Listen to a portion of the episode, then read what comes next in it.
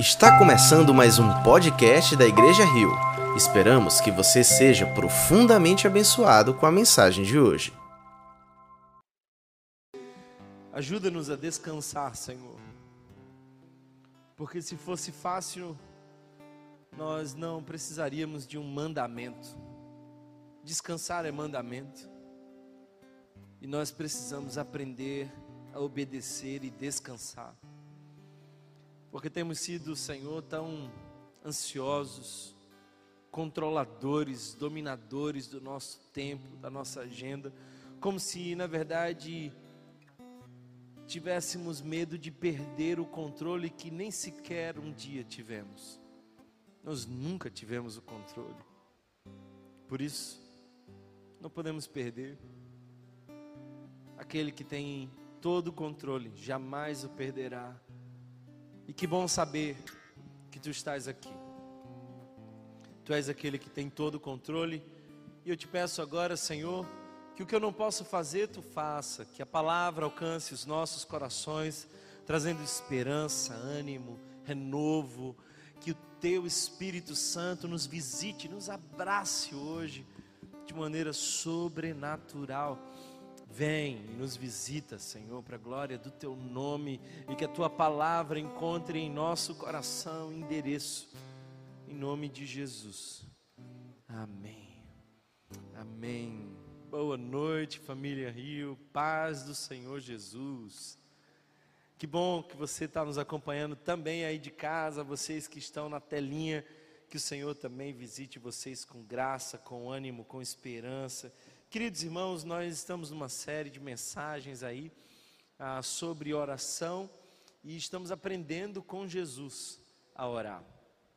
E um texto que eu quero compartilhar com vocês, tão interessante, é de um teólogo chamado J. Packer. E ele diz algo provocativo para nós. Ele diz assim: se você um dia fizer uma lista de oração, aliás, uma lista de atividades, e colocar nessa lista oração, você diminuiu a oração. Se um dia você fizer uma lista e a oração for o primeiro item, você ainda assim está reduzindo a importância da oração. É mais ou menos da seguinte forma: imagina que você vai comer um prato. E está lá o arroz, o feijão, a carne ah, e o sal. É assim que você come, um pouquinho de cada. Sal, feijão, arroz, carne. Não.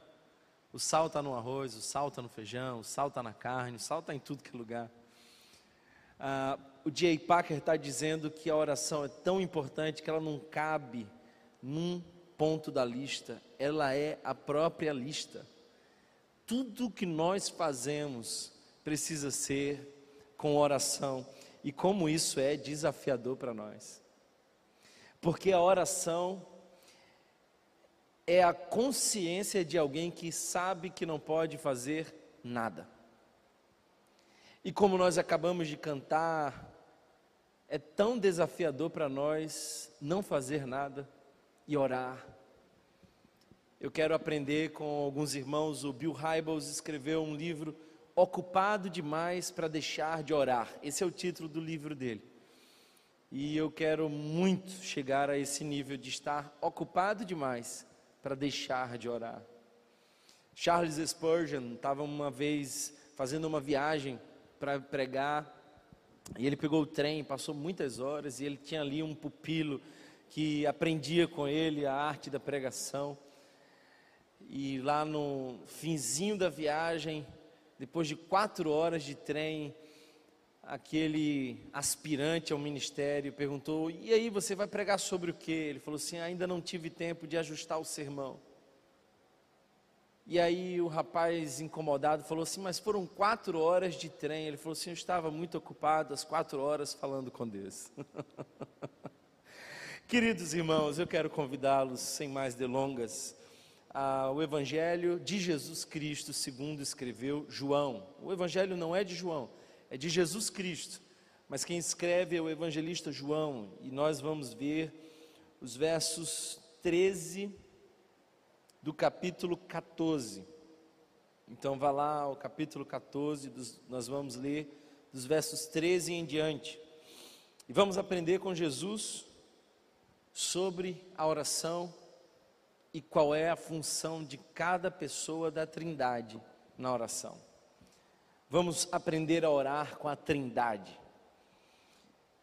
Vá ao verso 13. O texto diz: "E eu farei o que estou aliás, e eu farei o que vocês pedirem em meu nome, para que o Pai seja glorificado no Filho. O que vocês pedirem em meu nome, eu farei. Aqui não é um cheque em branco. Note que aqui Jesus não está dizendo, olha, o que você pedir, eu farei. Jesus está dizendo o que você pedir em meu nome. E quando Jesus está dizendo em meu nome, não é que você tem que colocar no final da oração a frase mágica em nome de Jesus, amém. É quando Jesus diz tudo que vocês pedirem em meu nome, em outras palavras, é Jesus dizendo tudo que vocês pedirem aquilo que eu pediria. Não adianta você chegar em algum lugar ali e dizer: Olha, o pastor mandou comprar isso aqui, algo que eu jamais compraria, ou algo que eu jamais faria é incompatível com o meu nome, com o meu caráter. O que Jesus está dizendo é: tudo que vocês pedirem que está alinhado ao meu caráter, a quem eu sou, em meu nome, eu farei. O que vocês pedirem eu, em meu nome, eu farei. Agora, às vezes a gente faz uns cortes desnecessários nas Escrituras. E uma das coisas que mais atrapalha a leitura bíblica, por incrível que pareça, são esses títulos em negrito. Preciso lembrar para você, meu irmão, minha irmã, que esse título em negrito não é a Bíblia. Isso foi adicionado bastante tempo depois, não está nos originais, não é algo inspirado por Deus. E às vezes a gente fraciona o texto, a gente pararia aí. Geralmente a gente pensaria que agora está iniciando uma outra parte, mas aqui Jesus continua dizendo: Se vocês me amam, obedecerão aos meus mandamentos, e eu pedirei ao Pai, e ele lhes dará outro conselheiro para estar com vocês para sempre. O Espírito da Verdade. O mundo não pode recebê-lo porque não o vê nem o conhece mas vocês o conhecem, pois ele vive com vocês e estará em vocês.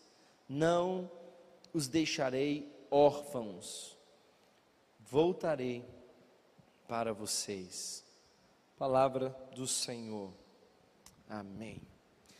Se você ficar mais atento à sua leitura bíblica, vai perceber que nós temos aqui a Santa Trindade em atuação palavra que mais se repete aqui, sem dúvida, é pedir.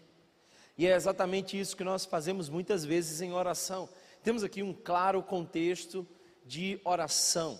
Jesus está ensinando como pedir, o que pedir, a quem pedir e através de quem chega o pedido. Então, nós estamos aqui falando sobre oração. E eu quero que você entenda de uma vez por todas o que é oração. Portanto, eu quero resumir para você de uma maneira clara, simples, e eu me darei por satisfeito se você sair daqui com essa frase no seu coração. Por favor, se você é desses mais atentos, anote isso, nunca mais esqueça o que, que é oração. Orar é entrar na presença santa do Pai, em nome do Filho, sobre a intercessão do Espírito. Vou repetir isso. Orar é entrar na santa presença do Pai, em nome do Filho, com a ajuda da tradução, da intercessão, do apoio do Espírito Santo. A Santa Trindade está envolvida na nossa oração. Portanto, eu quero buscar um pouco mais cada um desses da Trindade: Pai, Filho e Espírito Santo. Primeiro eu quero que você perceba aqui que a gente pede ao Pai, é o Pai quem delibera as bênçãos. E Jesus certa vez contou uma parábola aos seus discípulos, E é interessante que Lucas menciona que a intenção de Jesus de contar essa parábola era para que os discípulos não desanimassem na oração. E Jesus conta a parábola de uma mulher que insistia com um juiz cujo coração era duro, cuja figura era egoísta, mas ela foi tão persistente que ele considerou a resolver a causa daquela mulher.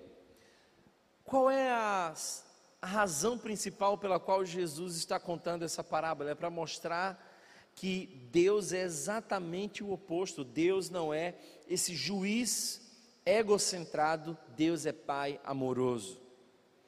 Em outras palavras, nós precisamos descobrir que Deus é Pai na nossa oração. Oração não é apenas aquilo que nós dizemos, oração é um lugar para onde nós vamos. Quando você diz Pai, por mais que geograficamente você esteja situado aqui, espiritualmente você está entrando no Santo dos Santos. Você está entrando na santa presença de Deus. Espiritualmente, nós somos levados a um outro lugar. E sabe, é interessante porque quando nós observamos Moisés e aquele diálogo que lá em Êxodo, capítulo 3, ele tem com Deus, e Deus se apresenta para ele como o eu sou. E essa é a definição judaica, o eu sou. E eu não sei se você sabe, mas os judeus não conjugavam o verbo ser, conjugavam o verbo estar. Na filosofia, nós somos um eterno vir a ser. Nós não, nós não podemos dizer que nós somos alguma coisa, mas estamos sendo alguma coisa. Os judeus partilhavam desse conceito até que vem Jesus. E Jesus traz uma nova definição de Deus. Ele atualiza. E como ele atualiza? Ensinando a olhar Deus como Pai. Deus é conhecido em Jesus como Pai. Isso é muito chocante na espiritualidade judaica. Sabe, havia uma, um grupo de debate lá na Inglaterra e nesse dia em especial ah, tinham representantes de três confissões de fé. As três confissões de fé monoteístas mais relevantes que nós temos: né? o islamismo, o judaísmo e o cristianismo.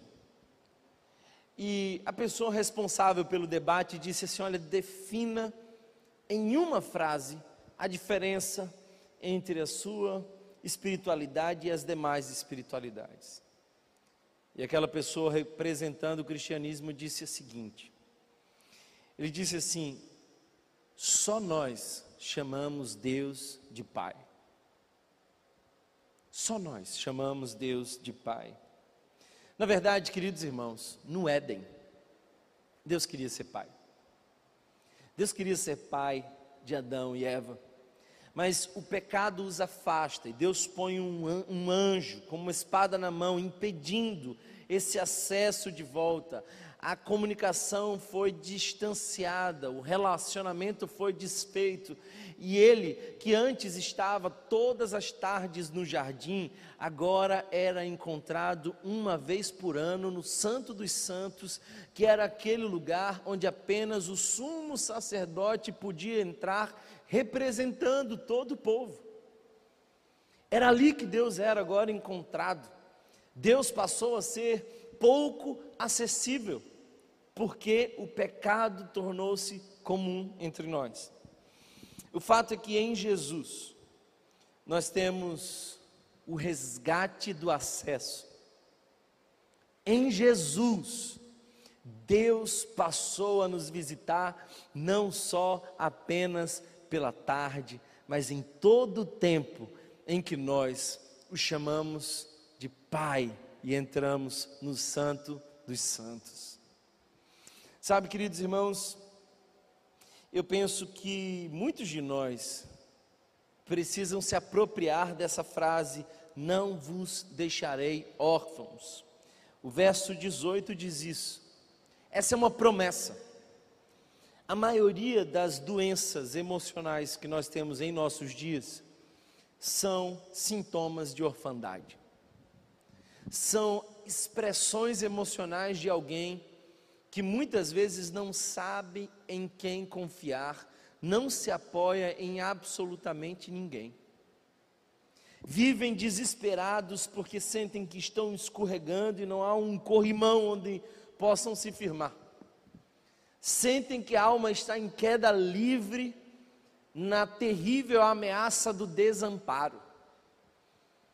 Mas a fé cristã nos convida a lembrar de que nós temos Deus como Pai.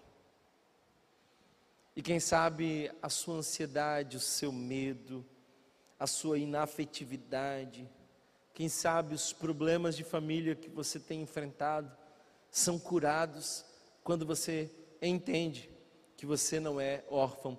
Não vos deixarei órfão, você tem Pai. E quando você ora, você acessa o Pai. Deus é novamente acessível para nós. Então, orar é entrar na santa presença do Pai. É santa presença, não porque agora Deus saiu do santo dos santos, é porque agora nós podemos ir em oração ao santo dos santos. Não é porque você ah, está falando com Deus, é porque você está na presença de Deus. Oração não é aquilo que você diz, é um lugar onde você vai e você, em oração, vai ao Santo dos Santos. Pois bem, eu falei que oração é entrar na presença santa do Pai, mas é também entrar mediado pelo Filho, em nome do Filho, em nome de Jesus. Um pastor e teólogo muito admirado por mim alguns anos atrás mencionou uma coisa interessante. Ele disse o seguinte: que depois da queda do Éden, a relação ficou interrompida, especialmente nos movimentos do povo de Israel. As orações só eram respondidas quando o sacrifício era aceito. Em outras palavras, o sumo sacerdote oferecia o sacrifício e depois entrava no Santo dos Santos, representando a comunidade, para que ele recebesse o perdão, a expiação dos pecados. É claro que essa era uma expiação limitada, mas o que eu quero que você perceba é que se Deus aceitasse o sacrifício, Ele perdoava. Se o sacerdote ou o sumo sacerdote fosse impuro, o povo não teria suas orações respondidas. Talvez isso se conecte muito bem com Apocalipse capítulo 5. E eu não sei se você já leu esse texto, mas é muito interessante. Porque Apocalipse capítulo 5 é uma visão que João tem. E se você acha que Apocalipse é o livro que fala das coisas que um dia vão acontecer, você está totalmente enganado. Ah, Thomas, Apocalipse é aquele livro que diz como será nos últimos tempos. Não, querido irmão, Apocalipse tem sete sessões diferentes. E em Apocalipse nós temos ah, conteúdos que já aconteceram, conteúdos que estão acontecendo, conteúdos que acontecerão. Mas nessas sete sessões de Apocalipse, em todas elas nós temos o relato do Evangelho de uma forma específica. E aqui no capítulo 5, nós vemos que João está diante de um livro, e esse livro de, atado de sete selos, e ele cai, ele chora amargamente, porque não havia ninguém digno de abrir o livro. E então, alguém diz: João, não chore. Eu gosto dessa expressão. Não chore. E qual é a razão que nós temos para não chorar? É aqui o texto diz: Eis que alguém é digno de abrir o livro e desatar os sete selos. Esse é, sem dúvida, o livro da redenção. E se ele não fosse aberto, não haveria redenção para a humanidade. O fato é que o ancião menciona o leão. Mas se você observar, quando João procura o leão, João não vê leão, João vê cordeiro. O ancião, da perspectiva do céu, enxerga leão. João, da perspectiva da terra, humano, enxerga cordeiro. E o cordeiro é digno de abrir o livro e desatar os sete selos.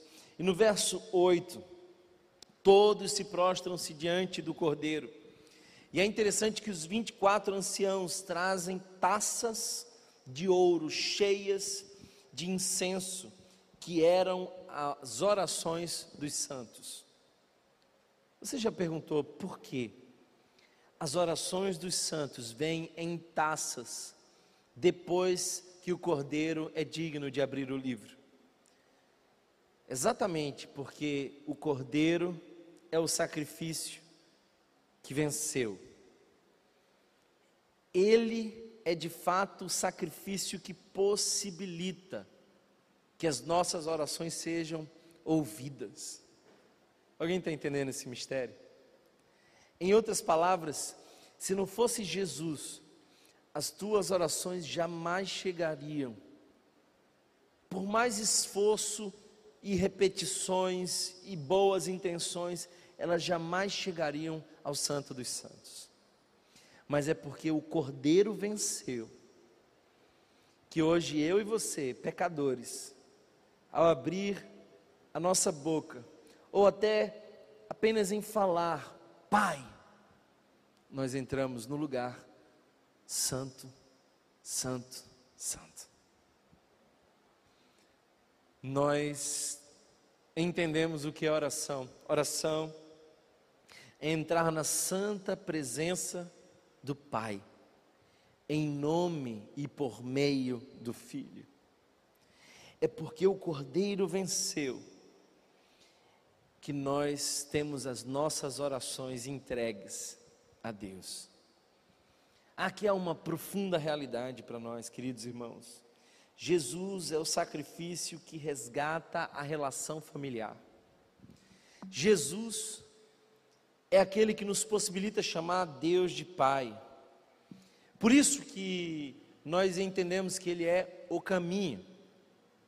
Ele é o caminho, pelo novo e vivo caminho. É a sua morte que rasga o véu, e o véu é rasgado de cima a baixo, não é homem de baixo para cima rasgando. A igreja não precisa de nenhum sacrifício, porque em Jesus todo sacrifício foi feito. Aleluia. Eu quero que você glorifique ao Senhor, porque só entra no Santo dos Santos quem é carregado pelo sangue de Cristo. Ele é, nós somos carregados pelo sangue de Cristo. Sabe, eu não sou muito de aventuras, né? Mas eu uma vez fui a um parque aquático e eu inventei de descer naquele tobogã assim. E ali a gente não faz muito esforço, a gente só precisa estar naquele lugar e ter a coragem de entrar. Dali por diante, nós somos conduzidos. nós somos carregados pelo sangue de Cristo à sala do trono, e Ele é quem nos põe diante do Pai o Santo dos Santos, lugar onde somente o sumo sacerdote ia, agora está acessível para mim e para você, quando nós abrimos o nosso coração e com sinceridade dizemos: Pai! Glória a Deus por isso. Ele é o sacerdote.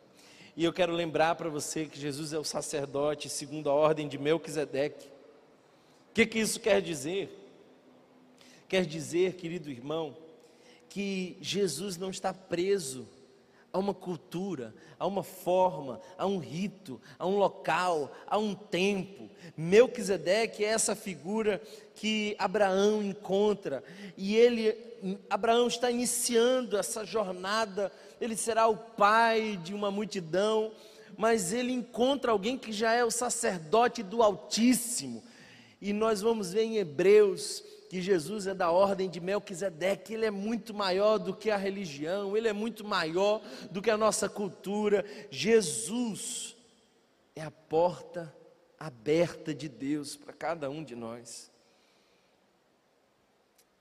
Orar é entrar na santa presença do Pai, em nome do Filho, contando com a intercessão do Espírito. O Espírito também faz parte. O texto que nós acabamos de ler diz que ele vai enviar um consolador. É? é Jesus dizendo: Olha, não se preocupem, vem o consolador. E essa palavra consolador, parácletos, é a palavra animador, encorajador, apoiador, ajudador. Eu já passei por algumas situações difíceis em alguns países onde eu não dominava o idioma. E é interessante que em algumas situações constrangedoras, tudo que a gente mais queria era alguém que traduzisse para nós. era alguém que dissesse assim: olha, fica tranquilo, eu vou intermediar essa conversa. Eu lembro que uma vez eu fui para o sertão e tinha um casal de ingleses lá e o meu inglês era meio fajuto, mas do grupo talvez era quem mais sabia de inglês. E esse era um pastor inglês que foi convidado uma noite para pregar.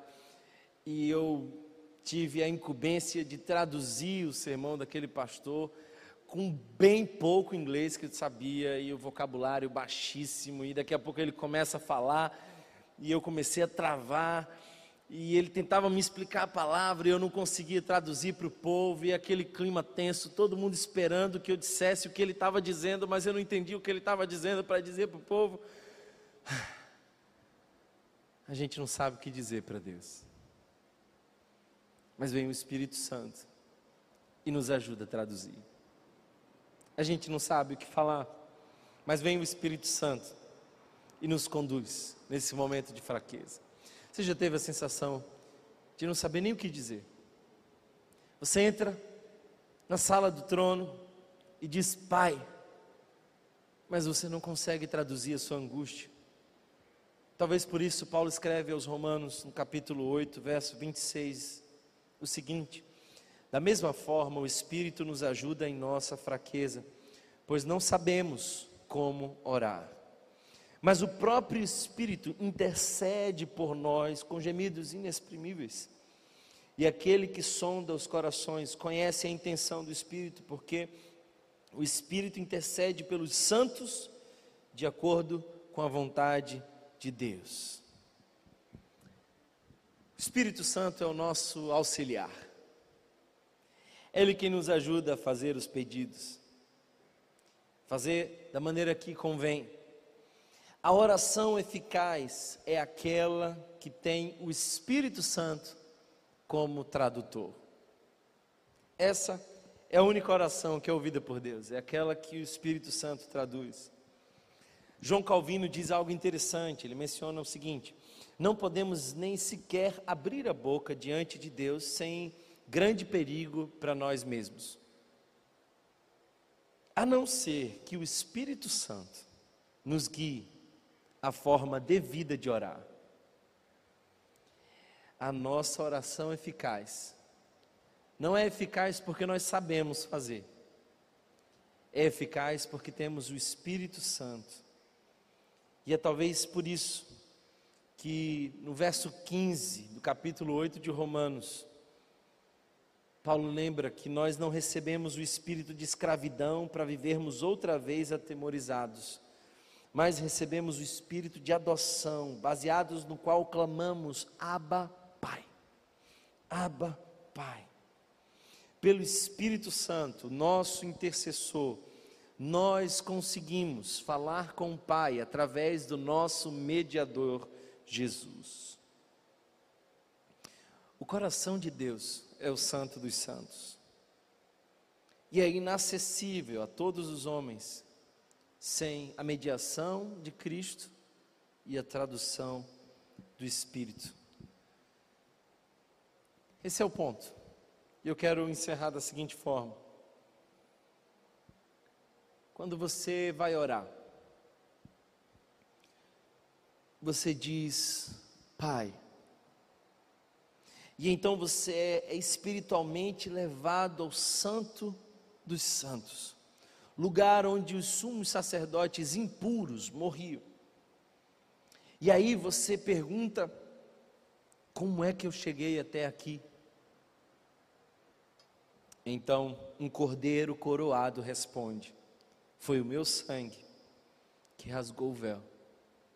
Foi o meu sangue que te trouxe até aqui, ao meu Pai, que agora também pode ser chamado seu Pai. Nesse certo momento, o seu coração se enche de medo, porque você está diante de Deus. Mas você começa a falar, mesmo com medo, você tenta expressar aquilo que você deseja falar ao Pai. E então um vento leve, suave, alcança sua alma. Esse vento é o Espírito. E ele te encoraja, te anima. E lá para as tantas você percebe que você abre a boca, mas a voz que o Pai ouve não é a sua voz, é a voz do Espírito. Ele esse vento do Espírito vai traduzindo o nosso clamor. E eu fico imaginando, conjecturando. Está lá o Espírito dizendo: Pai, o Thomas está pedindo isso porque ele ainda não sabe disso e é ignorante sobre aquilo e esqueceu aquilo outro que tu fez mas na verdade o que ele precisa é disso, e ele nem sequer sabe. Então, atende a necessidade do teu servo. Orar é estar na santa presença do Pai, por meio do Filho, traduzido pelo Espírito. Eu quero orar com você. O bom de a gente falar sobre oração é que no fim do sermão a gente convida os irmãos à prática. Essa é a parte que a gente agora vai às vias de fato. Eu quero convidar você a orar porque esse é o maior privilégio que Deus nos deu aqui na terra. Entrar na presença santa do Pai por meio do Filho, traduzido pelo Espírito. Essa é a Santa Trindade junto conosco. Feche seus olhos onde você está, deixe-me orar por você.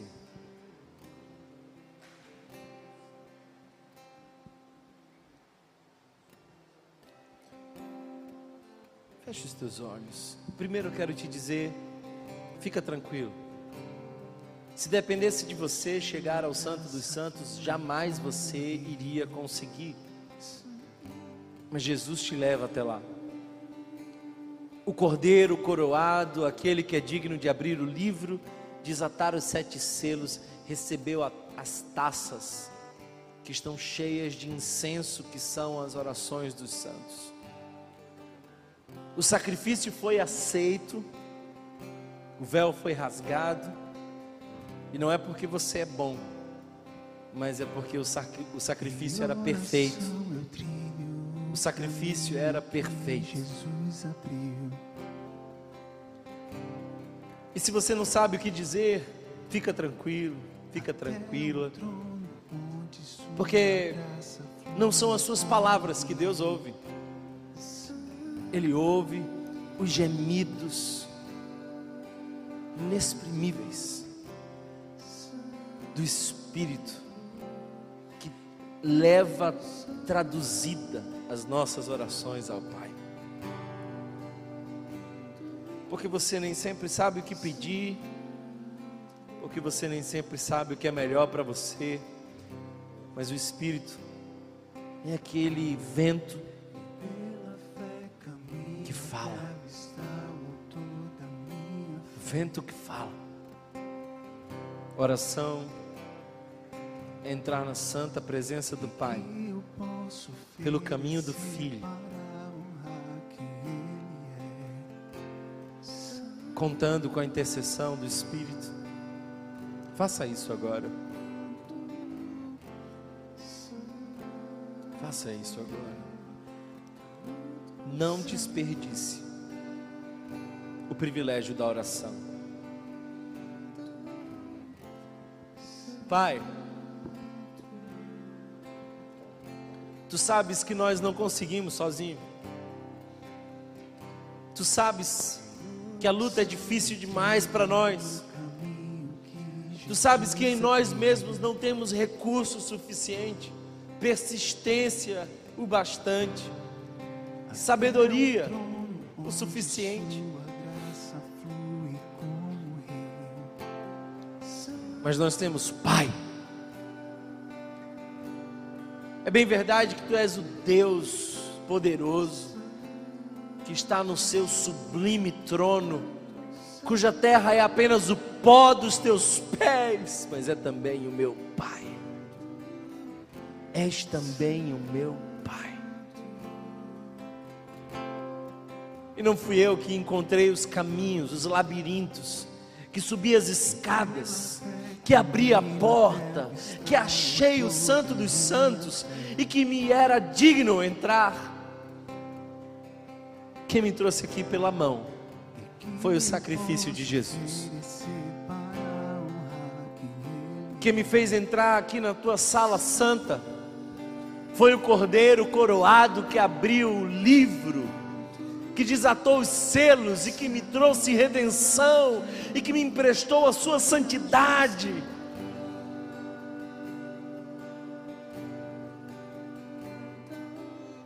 E agora que eu estou aqui,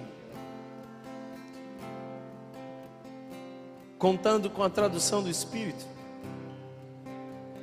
que não é como um falho tradutor que desconhece as palavras, mas é como aquele que me conhece melhor do que eu mesmo.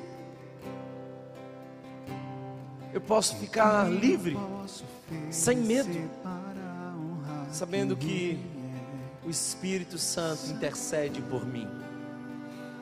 E a voz que tu ouve é a voz do vento, traduzindo as minhas lágrimas Fica conosco. Fica conosco. Vem, Jesus, fica conosco. Porque a obra é linda e é pesada. A missão é honrosa e desgastante. Fica conosco. Anima o nosso coração. Visita-nos de esperança Enche-nos de renovo. Fica conosco. Pai, em nome do Filho, através do Espírito, nós te pedimos, fica conosco. Amém. Se você foi abençoado por essa mensagem, compartilhe com alguém, para que de pessoa em pessoa alcancemos a cidade inteira.